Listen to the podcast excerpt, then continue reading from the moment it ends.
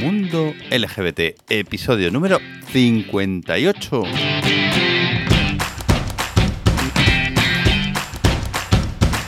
Bienvenido y bienvenida a un nuevo episodio de Mundo LGBT, tu podcast sobre diversidad afectivo, sexual y familiar, donde encontrarás noticias, entrevistas y todo, todo, todo lo que tenga relación con el mundo LGBT.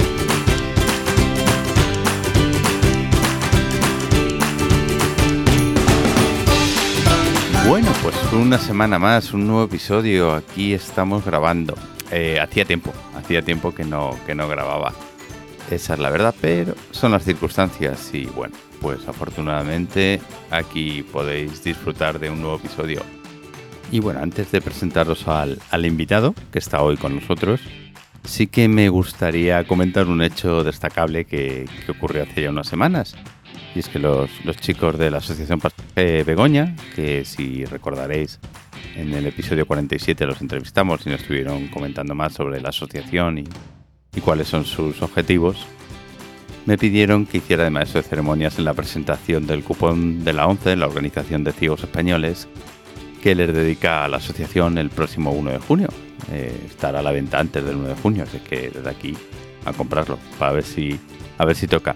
Y bueno, pues allí estuve con ellos y bueno, la verdad es que desde aquí les doy las gracias porque fue un acontecimiento muy, muy emotivo, muy emocionante y bueno, pues la verdad es que lo, lo, disfruté, lo disfruté mucho. Así es que chicos, desde aquí un, un saludo. Recordar lo que he comentado antes, que si queréis saber más sobre ellos, en el episodio 47 podéis escuchar la, la entrevista que, que tuve con ellos. Así que, de verdad, gracias.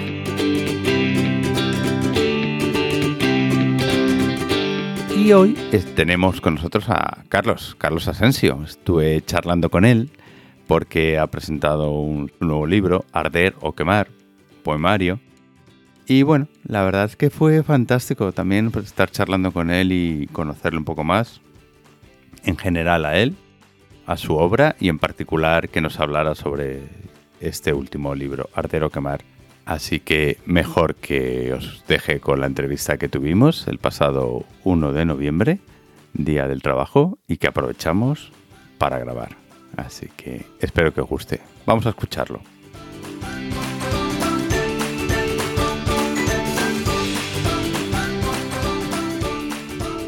Carlos, ¿qué prefieres, arder o quemar? Pues prefiero arder. ¿Por qué? Eh, porque. porque arder lo veo como algo positivo. Eh, la dicotomía que yo planteo en el libro, que luego hablaremos con más detalles, que, sí. que puedes arder, que es crecer tú mmm, de una forma constructiva, y puedes quemar, que es más bien negativo y encima hacia el resto de la gente. Entonces, yo siempre prefiero arder porque es algo interno y además lo veo de una, con un cariz positivo mejor que quemar, ¿no? Hay gente que quema mucho por la vida. Claro, es un poco lo de lo que quería hablar, que hay gente que arde, que es como que brilla por sí misma y crece y, y, crea eso pues como algo constructivo, y hay gente que directamente está todo el día quemando a sí mismo y quemando a los demás. Mm. Pues por fin hoy tenemos con nosotros a Carlos Asensio, nacido en Mallorca en 1986, poeta y escritor. Sí. Obseso de la belleza en cualquier forma y artista en construcción. Uh -huh experto en feminismo y diversidad sexual, que has publicado recientemente, por eso estás aquí, Arder o Quemar. Uh -huh. También Dejar de Ser en el año 2017 y has participado en una antología poética y lo demás es silencio, el segundo volumen de la editorial Chiado en el Exacto. 2016. Y también colaboras en diversos medios de comunicación. Uh -huh. ¿Y quién es? Aparte de todo esto, porque esto es lo que puedes encontrar en cualquier sitio en internet, ¿quién es Carlos? Pues es difícil ¿eh? definirse a uno mismo, pero bueno, yo diría que lo que más me, define es eso, es mm, que me gusta este mundo de la poesía, de la literatura, del arte. Y la primera frase que has dicho, de la obsesión por la belleza, o sea, yo creo que, que es una cosa bastante constante en todo lo que hago, sea profesional, sea más relacionado con temas de literatura o no, que es un poco eso, el buscar la belleza en todo lo que, lo que hay. Simplemente hay que tener los ojos abiertos para, para percibirla en cualquier sitio, ¿verdad? Eso creo, sí. Yo, o sea, creo que eres mm, belleza hay en todos los lados, pero no siempre está como a, simple vista. Entonces yo creo en esa cosa de buscar la belleza está en la cosa más oscura. Bueno, pues Carlos, bienvenido, que llevábamos tiempo detrás de, grabar, así Muchas es, gracias. Y, la verdad que para mí fue una sorpresa volver de, un viaje y encontrarme un paquete y, abrirlo y, ver que era, que era tu libro y que, que he disfrutado un montón y del que vamos a hablar, porque aquí estás, claro. entre otras cosas, para dar a conocer más tu, tu poemario, Ardero Quemar. Claro. ¿Cómo le definirías? Pues es difícil porque, bueno, al final dentro de un poemario hay muchas cosas, algunas muy personales, otras más genéricas. Bueno, o sea, es un mundo ahí abstracto en el que cada uno también cuando lo lea hará su propia interpretación y llegará a sus propios sentimientos, pero mm, yo un poco lo que quería plantear era lo que te avanzaba antes del tema de, en el mundo, mm, esa dicotomía entre lo positivo, mm, lo constructivo, e incluso hablo también del amor. Eh, como arder, como algo que te hace a ti por dentro, como estar exultante, como crecer, como... Y quemar, que es cuando todos esos sentimientos y todo ese crecimiento personal se convierte en algo que destruye, que arrasa a la gente por el camino, que, lo que era algo positivo interior se convierte en algo más bien exterior y destructivo. Entonces hablo siempre de esa dicotomía entre la que, por ejemplo, te enamoras de alguien y tú ardes y cuando eso no funciona, quizá quemas. ¿Cómo, llegaste a, decidir que ese sería el tema central del, poemario? Pues es un tema, en la poesía siempre hay gente que escribe libros, decide el tema y luego escribe. Yo ya es la segunda vez que me ocurre, también me pasó en dejar de ser, que empiezo a escribir poemas y mm, luego veo que todos hablan de lo mismo. Entonces el tema se hace solo. Debe ser una cosa que me está rondando por la mente, empiezo a escribir poemas y cuando llevo cuatro digo, estás hablando de los mismos temas. Parece que tiene cierta entonces sí que, sí que es cierto que luego escribes más poemas para complementarlo, lo que sea, pero como que el germen nunca es decidido. Nunca digo, ahora voy a escribir de Ardero Quemar porque me parece un tema apasionante, sino que más bien, pues eso, empiezas a escribir y te das cuenta de que estás escribiendo sobre lo mismo. Entonces ves una unidad. En ambos poemarios, eh, ¿te desnudas? ¿Te muestras? Sí, y de hecho, ahora ya no tanto, pero con el primero me, me, dio bastante apuro todo. O sea, el primer día, cuando tuve que presentar el primer libro, yo no tengo problemas, o sea, me gusta hablar en público y no era, no era tanto ese enfrentamiento, sino el pensar que iba a estar leyendo y hablando de cosas, bueno, que son, ya sé que el que lo lee no va a entender de qué hablo exactamente porque es mi vida personal, pero, pero sí que lo sentí mucho eso. Y tuve bastante apuro y me costó bastante pasar esa barrera de, de bueno, yo he escrito esto y cada uno le va a dar una lectura. la gente no hace una lectura de los libros en clave de mi vida personal, ¿qué estará hablando aquí? ¿Será de este o de aquel? Sino que realmente una lectura propia. Entonces, una vez pasas ese punto lo disfrutas, pero sí, claro, te desnudas eh, y al final te da hasta miedo, claro. Hmm. Tanto en el anterior como en Ardero Quemar, sí que yo noté un, brote de emociones, una salida de, dejar salir un como se comenta en el, en el anterior también, es desnudarse para y quemar para volver a ser una nueva persona. Sí, sí, ese es uno de los fines, no diré fines, bueno, pero uno de los usos de la poesía, que al final es, no de una forma premeditada, pero te pones a escribir y como exorcizas un poco todos tus, tus males y sobre todo pues eso en temas como temas amorosos, temas de problemáticas personales de cada uno y tal, pues al final escribir es una forma de, de darle rienda a algo que está pidiendo salir, no sabes cómo canalizarlo, lo canalizas de esa forma y lo bonito es que puede ser un arte, o sea, pues como el que pinta o como el que hace una escultura, yo qué sé. y, es lo que me parece como muy interesante. Es, yo por un lado lo estoy utilizando también para mí, pero a la vez es una forma de arte. Y me parece una, cosa bonita. Y sí, claro, lleno de emociones, claro. Exactamente. ¿Y la poesía es una buena forma? Para sacar las emociones? Sí, pero tampoco creo que tenga por qué ser siempre así. O sea, hay mucha gente que escribe poesía de todo tipo. Hay poesía comprometida socialmente, hay poesía, incluso ahora hay poesía queer y hablan de temas, conceptos traídos al tema de la, de la poesía y me parece genial. Pero yo sí que creo que siempre la base es la emocionalidad, los sentimientos, porque es, es un, un arte que se presta mucho a expulsar todo de tu cuerpo sin ningún tipo de filtro. No tienes que darle una forma especialmente elaborada. Puede ser tal y como salga, puede quedarse así, ya sería un poema. No es una novela que requiere un ejercicio literario más fino. Entonces me parece que es el vehículo perfecto para eso. Ahora ya no creo que solo sea ese su fin, pero me parece el primordial. El libro, Ardero Quemar, está prologado por Angelo Story. Eh, genial.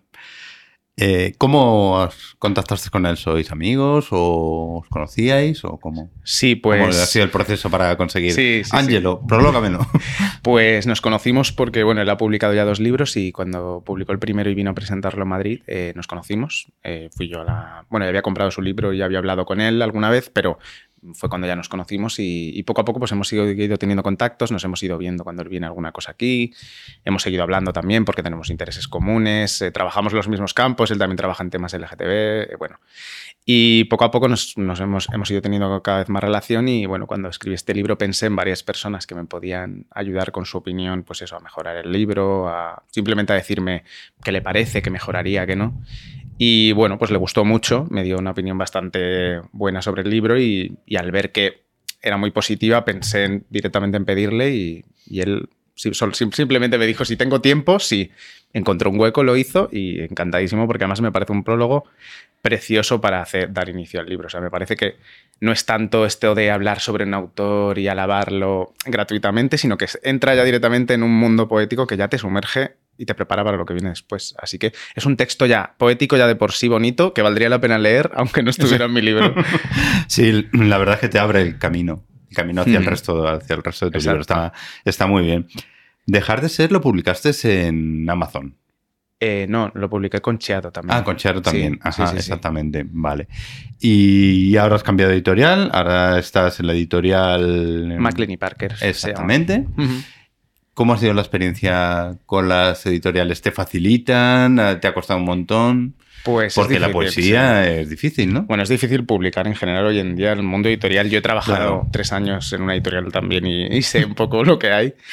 Y depende, hay un poco de todo. Yo creo que es un mundo variado como cualquiera. O sea, con Chiado, la verdad, mi experiencia fue bastante neutra. Estoy contento porque fue el primer libro y tienes menos expectativas porque sabes que bueno, pues que te cuesta hacerte un hueco. Y la verdad, con, este segundo, con McLean y Parker, ha sido un descubrimiento porque es una editorial eh, con un catálogo buenísimo. Es una editorial eh, independiente que todavía llevan, pues eso, unos años solo, pero que cada vez tiene una nómina de autores interesantes. En poesía están publicando gente que me parece muy interesante y tienen un cuidado por todo, incluida la edición del libro, todo. O sea, me parece que han sido, vamos, un compañero perfecto. No podría estar más contento de haber encontrado una editorial que realmente te entienda un poco y te y haga su papel, que es al final apoyar al autor y, bueno, hacer un trabajo conjunto, porque los dos tenemos el mismo fin, que es que el libro llegue a la gente.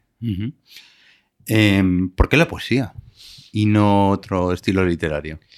Pues yo creo que eso no se decide. O sea, yo siempre recuerdo que desde, no sé, desde que tengo 13, 14, 15 años empecé a escribir no sé qué forma podía tener eso, a veces eran incluso textos más bien en prosa, pero siempre era todo como poético. Entonces, tengo esa idea de que, un poco entroncando con lo que te decía antes, que cuando quieres sacar cosas, como que el vehículo que te viene primero, más que hacer un relato o algo narrativo, te surge soltarlo de forma poética.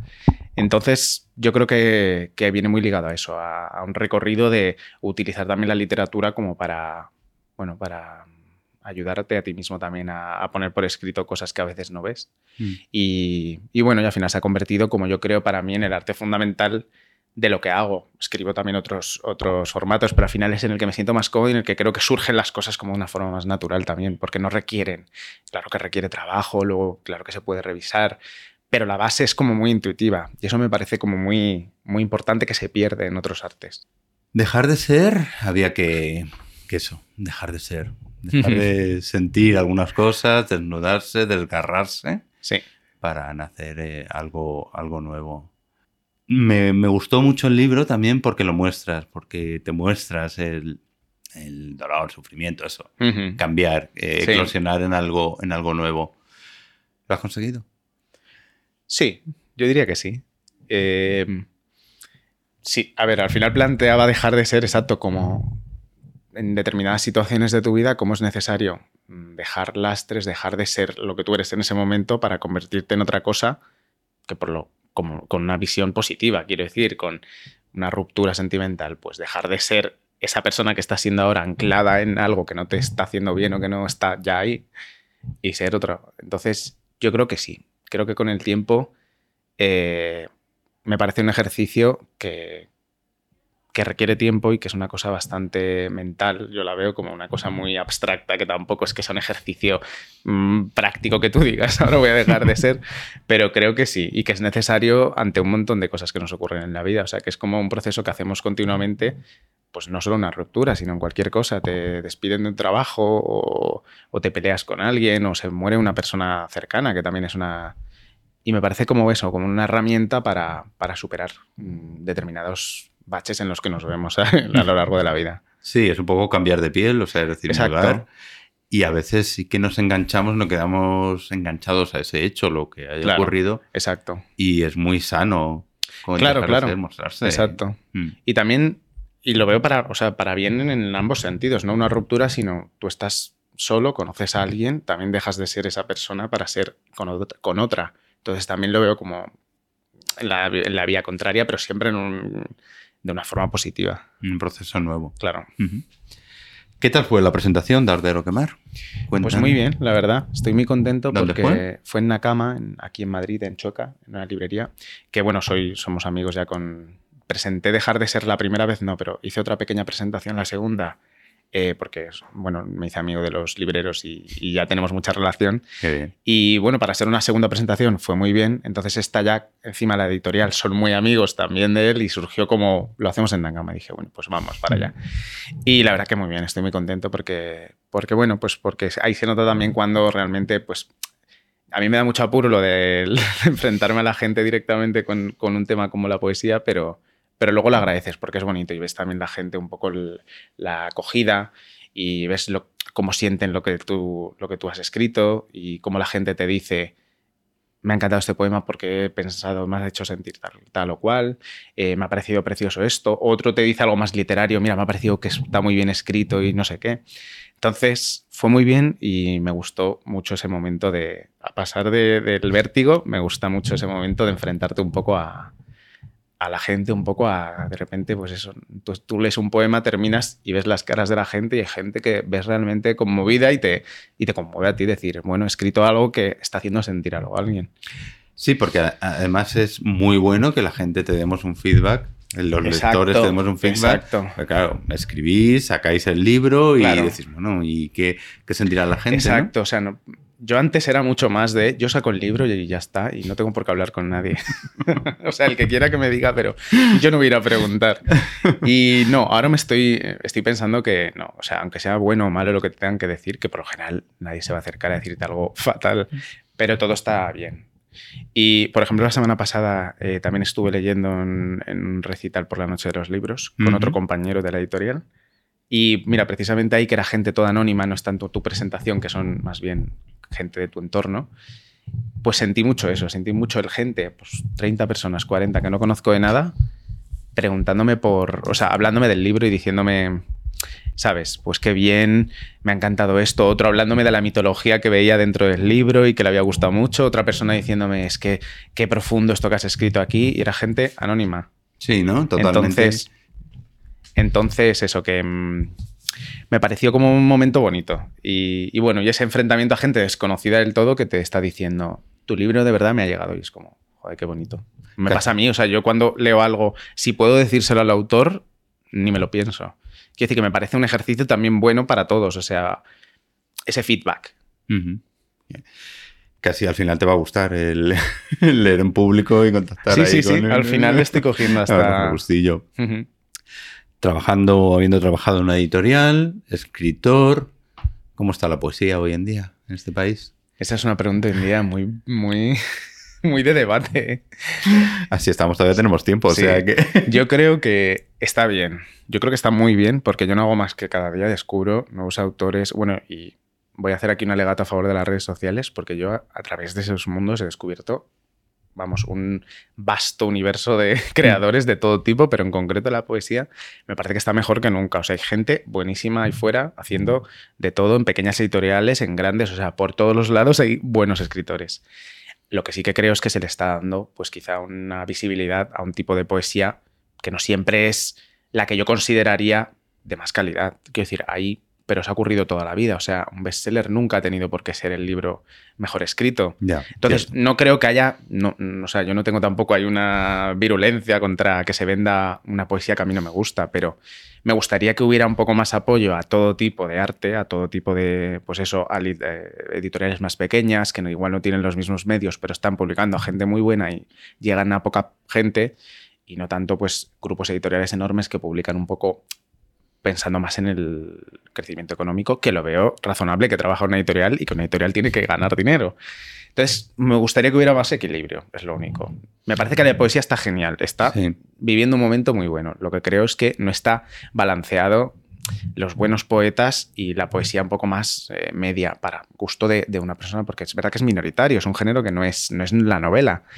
Pero bueno, y además, últimamente también lo que hay es, mm, últimamente en estos años de acá, eh, más facilidad para, publicar. Claro. Es decir, ahora la gente incluso ya puede autopublicar. Claro, claro. O sea, la parte buena es eso de la tecnología, es que hoy en día. Buena y mala. Exacto, buena y mala. O sea, por una parte, casi democratiza la publicación y si a ti no te publica nadie, tú puedes hacerlo por ti mismo, pagar a una empresa de autopublicación o tú mismo a través de Amazon montártelo.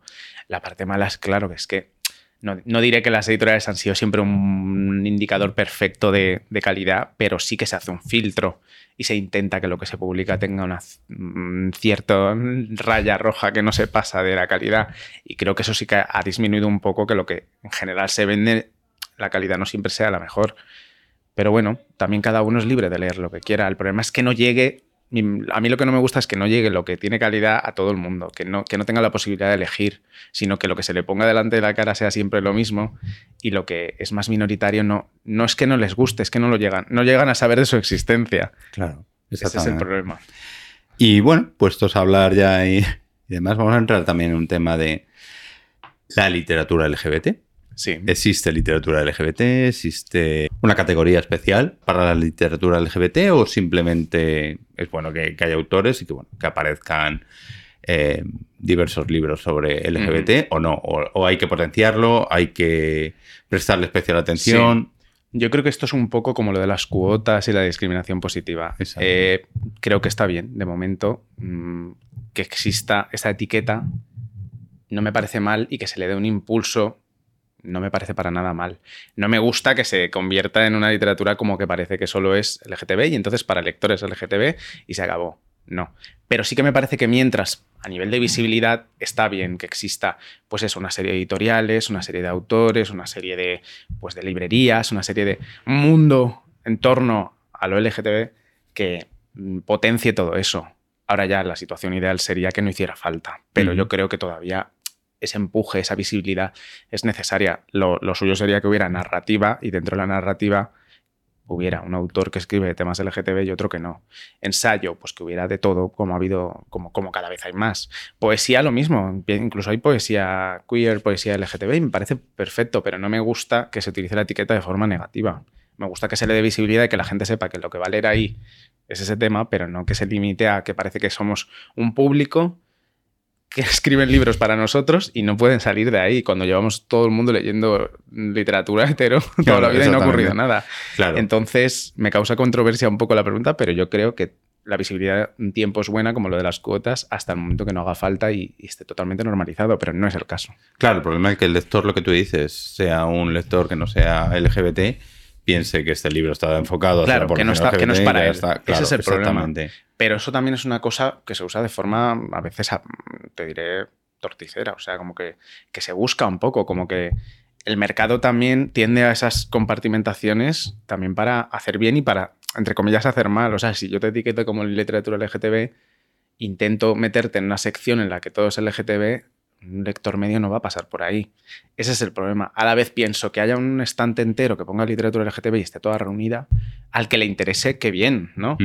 Entonces, por eso te digo que es un tema difícil, pero creo que a nivel de visibilidad no está mal como etiqueta. Lo que pasa es el uso que se hace de ella, que suele ser bastante malo. Claro, exactamente. Sí, porque, por ejemplo, volviendo a tu último poemario, de lo que más, hablar de sentimientos, hablar de emociones, y esos son universales, somos humanos. Exacto, eso es lo que quiero decir, que al final, eh, ni que fuera una realidad que fuéramos seres completamente distintos. O sea, los sentimientos son de cualquier LGTB o lo que sea. O sea, enamorarse es lo mismo. Entonces, es lo que no me parece. Y aparte, pues es como cuando lees una novela sobre basada en un pueblo de Estados Unidos que ni te va ni te viene, ni sabes cómo funciona su sistema y te encanta, pero leer un libro de una pareja homosexual te parece una realidad que a ti no te interesa. Y es como, pues es más común seguramente eso que no que leas un libro basado en un pueblo de Maine. ¿Sabes lo que te digo?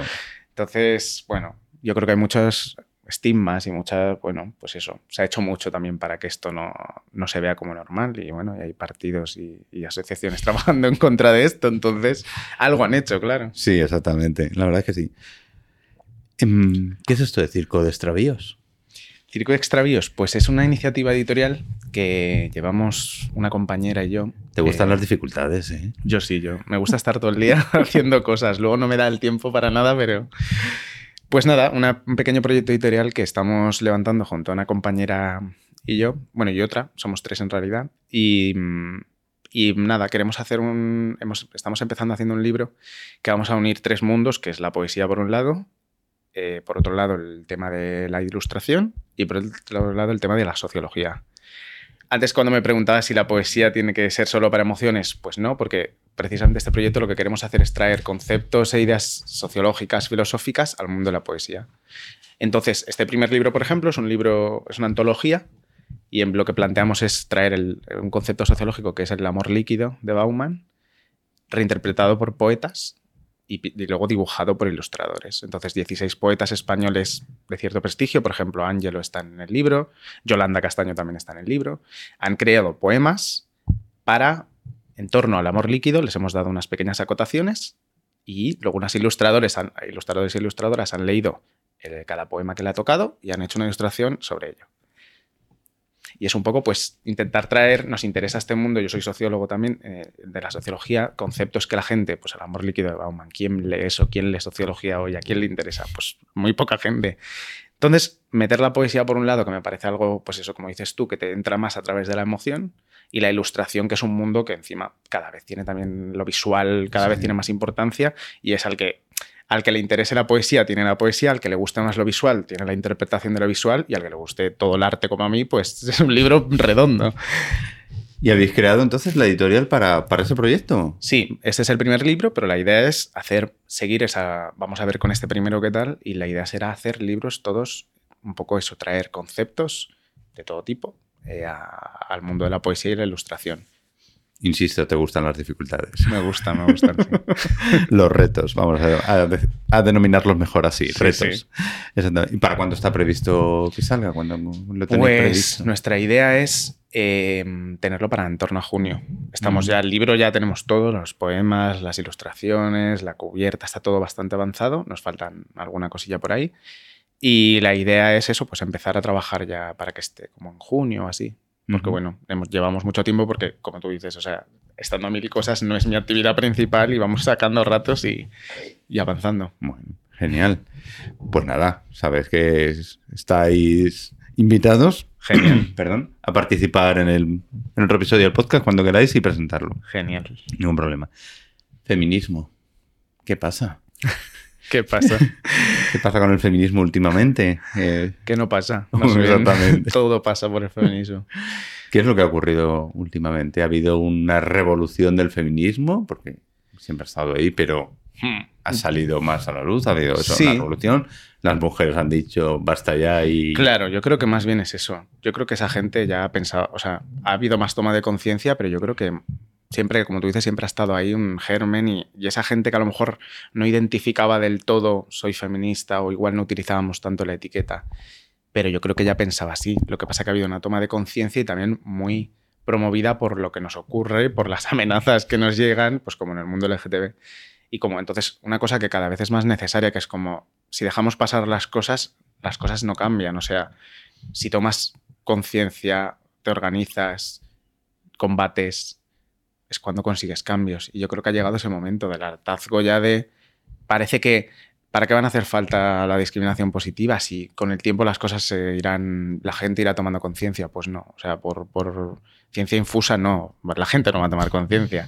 Entonces creo que ha llegado ese momento de decir, no, las cosas no ocurren porque sí, si no hacemos nada. Y bueno, he empezado, pues, eso, sobre todo, pues eso, las mujeres a organizarse y a, decir, ya está, queremos cambios, esto no, no, es, no es sostenible, no es sostenible que nos maten porque sí, no es sostenible cobrar menos que un hombre, o sea, miles de cosas que les ocurren no son sostenibles, ni son ni justas, ni normales en una sociedad como la nuestra. Entonces, pues es que creo que es una respuesta lógica y normal y que tendría que ser incluso más. Y también está enlazada, digamos, con la diversidad sexual, porque la diversidad sexual también necesitamos un impulso. Claro, al final, al pertenecer a colectivos, diré oprimidos, pero no, no como victimismo, sino oprimidos tradicionalmente, históricamente, siendo siempre las, lo otro, o sea, siendo siempre la historia, siempre escribiéndose en torno a las cosas que no somos nosotros. Eh, pues claro, al final yo creo que la organización en torno a todos esos colectivos que sufren una discriminación, que no es la misma exactamente, pero a veces sí, porque en el caso del, del mundo LGTB y del feminismo, el heteropatriarcado es el mismo enemigo. O sea, quiero decir, con vertientes diferentes, entonces creo que es muy necesaria esa unión. ¿Qué pasa? Luego hay cositas de forma y cositas de, ideologías personales de cada uno que, cada, bueno, que no siempre es fácil encajar porque bueno, pues la, problemática específica de una mujer y la de una persona transexual pues a veces son distintas, pero la lucha básica común, que es lo con lo que nos tendríamos que quedar, es la misma. Entonces, sí creo que habría que, aprovechar esas, esas sinergias de, lucha. Queda mucho para hacer con todos estos movimientos, por todo esa igualdad plena que, tanto buscamos, esa no discriminación en el feminismo, la diversidad sexual, quedan ahí muchísimo. Y bueno, y a veces vemos involuciones como las elecciones del otro día. De hecho, es que yo la semana pasada estaba diciendo, mira, escribo medios, escribo, ahora tengo también una sección sobre temas LGTB en, en el asombrario. Bueno, intento hacer todo lo que puedo, pero digo, no me parece suficiente. Y entonces estoy pensando, tengo que buscar dónde mm, canalizar estas energías, dónde mm, algo organizado, algo más combativo que digas que consiga cambios reales, porque no sé, todo me parece poco porque no, realmente no avanza esto al nivel que tendría que avanzar. Y nos acomodamos, es cierto. Vivimos en Madrid, por ejemplo, muchos en una burbuja en la que no ocurre nada, puedes vivir tan tranquilo, o siendo mujer, si tienes una buena posición social, pues también te parece como que esa discriminación es menos. Vivimos continuamente en burbujas y no nos damos cuenta de que las cosas no están bien. Y creo que hace falta conciencia y organización y lucha. ¿Lo conseguiremos? Yo creo que sí. No sé dentro de cuántos ni si lo veremos, pero yo creo que sí. Porque creo que la gente cada vez otra cosa no, pero el tema de la conciencia sí lo veo cada vez más. Y hace 10 años hay temas en el mundo LGTB que hubieras planteado que la gente hubiera dicho que y ahora yo creo que todo el mundo tiene un mínimo de sentido común y dice, no, por aquí ya no vamos a volver a pasar. Hay de todo porque los humanos somos diversos, pero, pero yo creo que hemos avanzado y que esto va a avanzar más. Ahora ya que queda mucho, pues queda mucho, claro. La literatura y en concreto la poesía puede ser una buena herramienta para ello, ¿no? Claro, es lo que creo. Lo que pasa es que no me parece suficiente. O sea, es lo que yo he estado haciendo siempre, utilizando la palabra para, para también para, pues eso, para diferentes causas, no solo para literatura por el arte y la belleza, sino también, pues eso, con un fin. Pero me parece que se puede siempre hacer más. O sea, eso está bien y desde luego que es una forma muy buena de llegar a gente que quizá nunca se hubiera planteado nada, pero yo creo que se puede hacer más. O sea, pues eso, luchar de una forma un poco más activa, pues como cuando una persona dice, tú te consideras feminista, oyes un, a un amigo mm, decir algo que es muy evidentemente machista por ser amigo que haces te callas, lo dejas pasar o de buena forma le dices, eso que estás diciendo no tiene sentido. Hmm. Pues pequeñas luchas diarias, yo tampoco digo salir a las barricadas, que bueno, tampoco lo descarto, ¿eh? pero, pero me refiero a luchas del día a día, de no dejar pasar, no normalizar la discriminación que está por todos lados, sino intentar luchar en tu parcela. Es curioso como a veces esa discriminación, eh, yo como persona LGBT también, pues eso, la sentimos, la, la sufrimos y demás y en algunas ocasiones no vemos, la, por ejemplo, lo que estamos hablando, la discriminación contra la mujer o no somos tan beligerantes, ¿sabes? Como, bueno, mira, a mí eso no me toca tanto. Ese es el problema. Eso, por ejemplo, cuando antes te he hablado individualidad, de, exacto, de la necesidad de unir, por ejemplo, dos colectivos que tienen la misma lucha, es quedarte en, pues la anécdota, en, ya, bueno, pero a mí eso, hmm. pues me da igual. Y de hecho, mm, no quiero con esto llevarme aquí una serie de pedradas, pero el mundo LGTB es muy machista todavía. Y el problema que tiene eso es que, ¿cómo vas a solidarizarte con otra causa, cómo vas a luchar por una causa común si tú estás pensando en, tu problemática personal como, pues eso, un hombre gay, pues una, como persona que eres un hombre blanco y que tienes pues, otras historias en tu mente que no van para nada con una mujer lo que le ocurra o una mujer lesbiana o una persona transexual que tiene una problemática, una, o sea, una vida completamente distinta. Claro, eh, pues cada uno tiene que atender a sus particularidades, pero lo que digo es ir a unos mínimos de lucha de todos estamos en el mismo barco. No perdamos el foco, o sea, tu lucha concreta cuál es esta, vale, desde luego, pero ¿dónde está el enemigo y qué es lo que queremos todos? Dejar de ser colectivos oprimidos, ¿no? O sea, la normalización, el ser ciudadanos de primera todos, ¿no? Pues vamos a centrarnos en eso, no si en tú quieres tener un hijo por gestación subrogada o si tú quieres que... No, o sea, no es el foco eso o sea, el foco es sobrevivir y ya después de sobrevivir, ser ciudadanos plenos. O sea, no sé. Me parece que nos unen muchas más cosas de las que nos separan. Sí, sí, a veces nos cuesta verlo, pero, pero sí que es así. Hay una actividad que organiza el Ayuntamiento de Madrid que es, eh, escribir versos en los pasos de, cebra, ¿no? Eh, versos al paso se llama. Sí. Y parece ser que uno de tus versos fue seleccionado, ¿no? Sí, la verdad que fue una cosa que me causó bastante sorpresa porque, porque es verdad que algunas personas le pidieron directamente versos. Yo solo había escrito un libro, no, no me conocía a nadie, vamos. Y lo presenté yo, o sea, realmente dije, elegí varios versos y dije, voy a probar. Y vamos, de entre 24.000 o 25.000 versos que cogieran mil, elegieran el mío, me pareció una cosa bastante bonita. O sea, y me parece en general una iniciativa bastante, bastante bonita. Y además es parte de un verso que está mm, en, el, en Ardero Quemar. Entonces me pareció ya como redondo, porque ya por entonces cuando se publicó yo ya sabía que iba a salir el libro y fue como, mira, una pequeña presentación de lo que te puede esperar. ¿Cuál es el verso en concreto? Eh, el verso dice reconocerse en el sabor a sal. Qué bonito, ¿no? Es bonito porque suelto yo decía, cada uno que interprete lo que quiera. Luego, cuando lo lees en el contexto del, libro, quizá ves claro lo que yo quería decir con él. Pero me gusta esa idea de que hubiera estado ahí en el aire y que... De hecho, pregunté una vez a través de, creo que fue de Instagram, y un montón de gente me dijo su interpretación de lo que le parecía de lo que hablaba el verso y, es, era muy interesante, la verdad. ¿Recuerdas dónde está físicamente? Sí, está en la avenida de Arcentales, que eso está...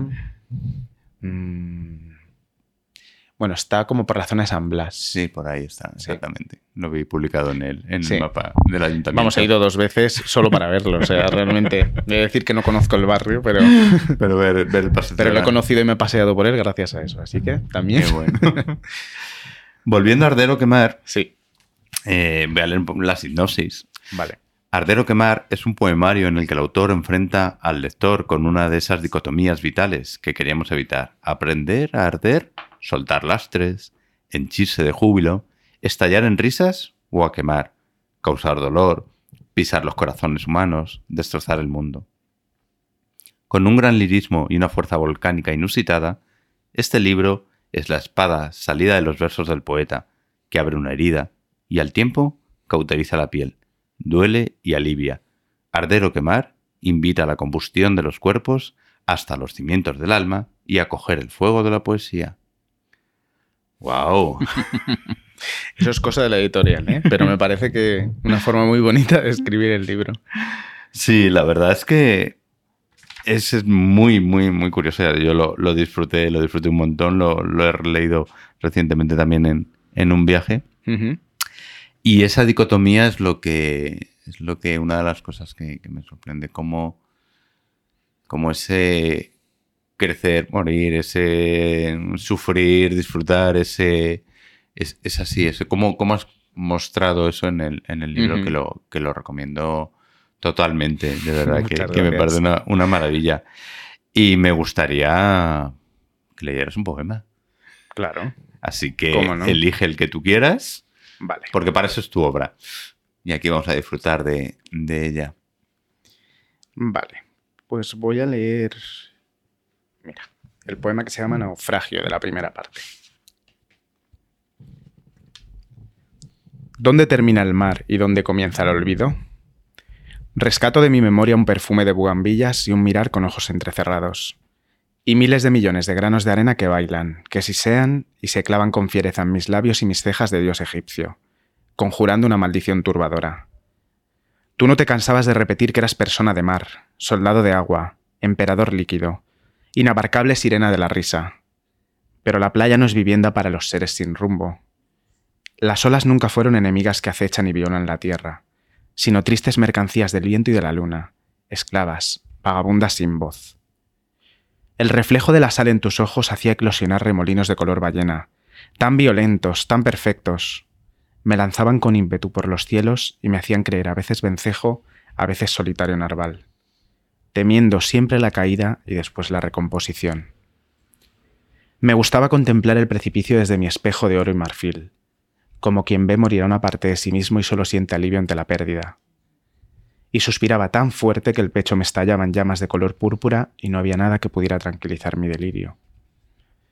Quise aprender de ti a diferenciar las lágrimas de las gotas de lluvia, pero terminé con el rostro sumergido en el océano, convencido de que una salpicadura de ola podía ser el abrazo que me faltaba para recuperar la cordura. A veces jugábamos a interpretar los símbolos de la costa como premoniciones de un tarot milenario. Las algas eran señal de deseo. Las gaviotas sobrevolando nuestras cabezas denotaban peligro. Hablaban de la decadencia del mundo. Entonces sobrevino el naufragio. Vulcano, frenético, fraguaba espadas de, metal innoble para luchar contra la ira de su tío, Poseidón, capitán olímpico de los mares y de la envidia. Mi boca buscaba atemorizadas notas en clave de sol para expresar el derrumbe de un universo. El mar no es más que un invento de la memoria que desaparece cuando tú parpadeas. ¡Wow! es una pena que nuestros y nuestras oyentes no puedan ver la, expresión de tu cara mientras lo estabas leyendo.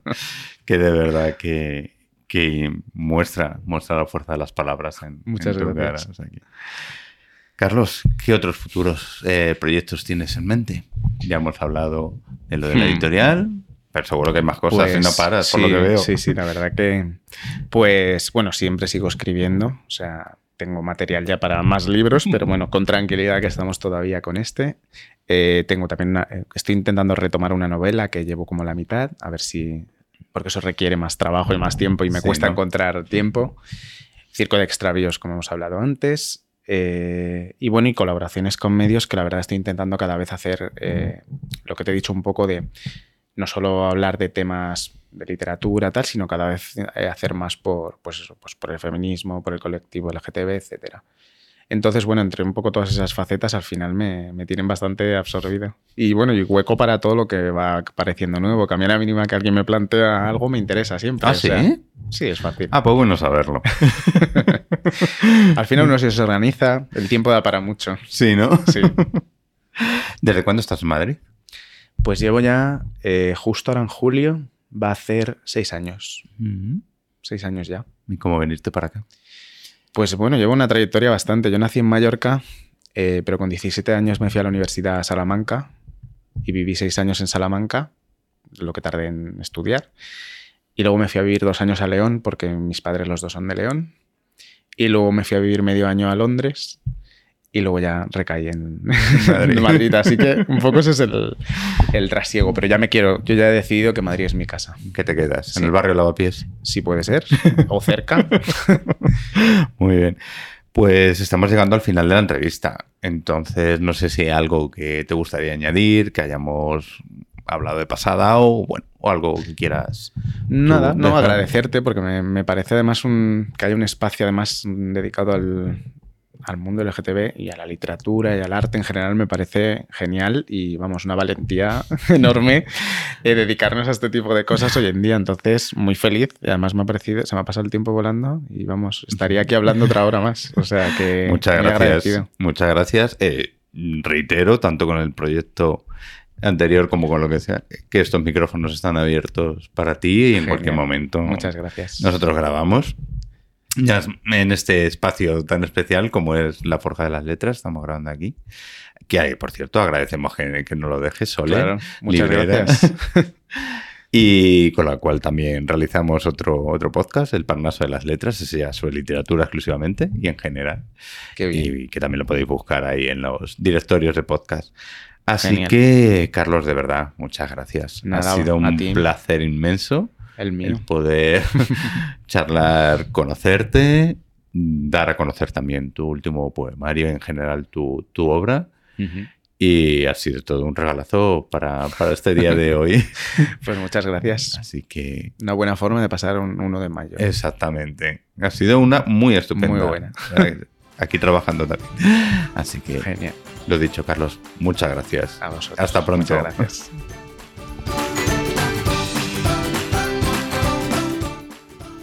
Bueno, espero que la entrevista haya sido de vuestro agrado, que os haya gustado, que la hayáis disfrutado tanto, tanto como yo la disfruté. Y nada, si queréis saber más sobre Carlos, su obra y sobre él, sobre su vida, también podéis visitar su página web, que es www.carlos-asensio.com. Y también, por supuesto, adquirir su libro desde allí. Y así, minuto a minuto, llegamos al final de este episodio de hoy. Recuerda que hoy ha sido Carlos, pero que en el próximo puedes ser tú, venir a contarnos tu proyecto, lo que estás haciendo, lo que estás realizando. Ya sabes que puedes ponerte en contacto con nosotros en la dirección de correo hola mundo.lgbt o a través de las redes sociales donde estamos en Twitter, Instagram, Facebook, LGBT, Mundo LGBT. Todo junto.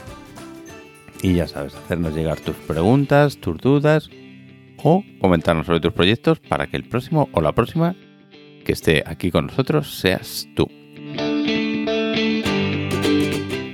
Recuerda que nos puedes encontrar en todas las plataformas de podcasting, Spotify, Spreaker, Evox, en fin, en todas.